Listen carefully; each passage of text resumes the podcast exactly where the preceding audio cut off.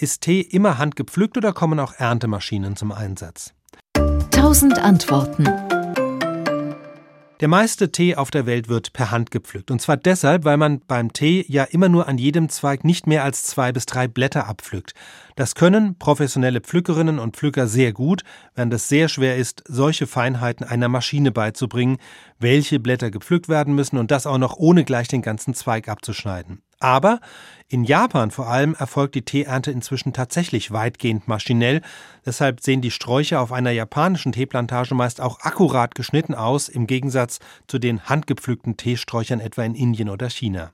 Wenn man so eine japanische Teeplantage sieht, könnte man denken, dass dieses Akkurate der japanischen Ästhetik entspricht, aber der Grund ist ein ganz anderer. Die Arbeitskräfte sind dort im Verhältnis einfach viel teurer als in China, in Indien oder in den meisten anderen Teeanbaugebieten. Das heißt, würden die japanischen Teeplantagen die Blätter von japanischen Arbeitskräften pflücken lassen, wäre der Tee so viel teurer, dass er auf dem Markt kaum noch eine Chance hätte.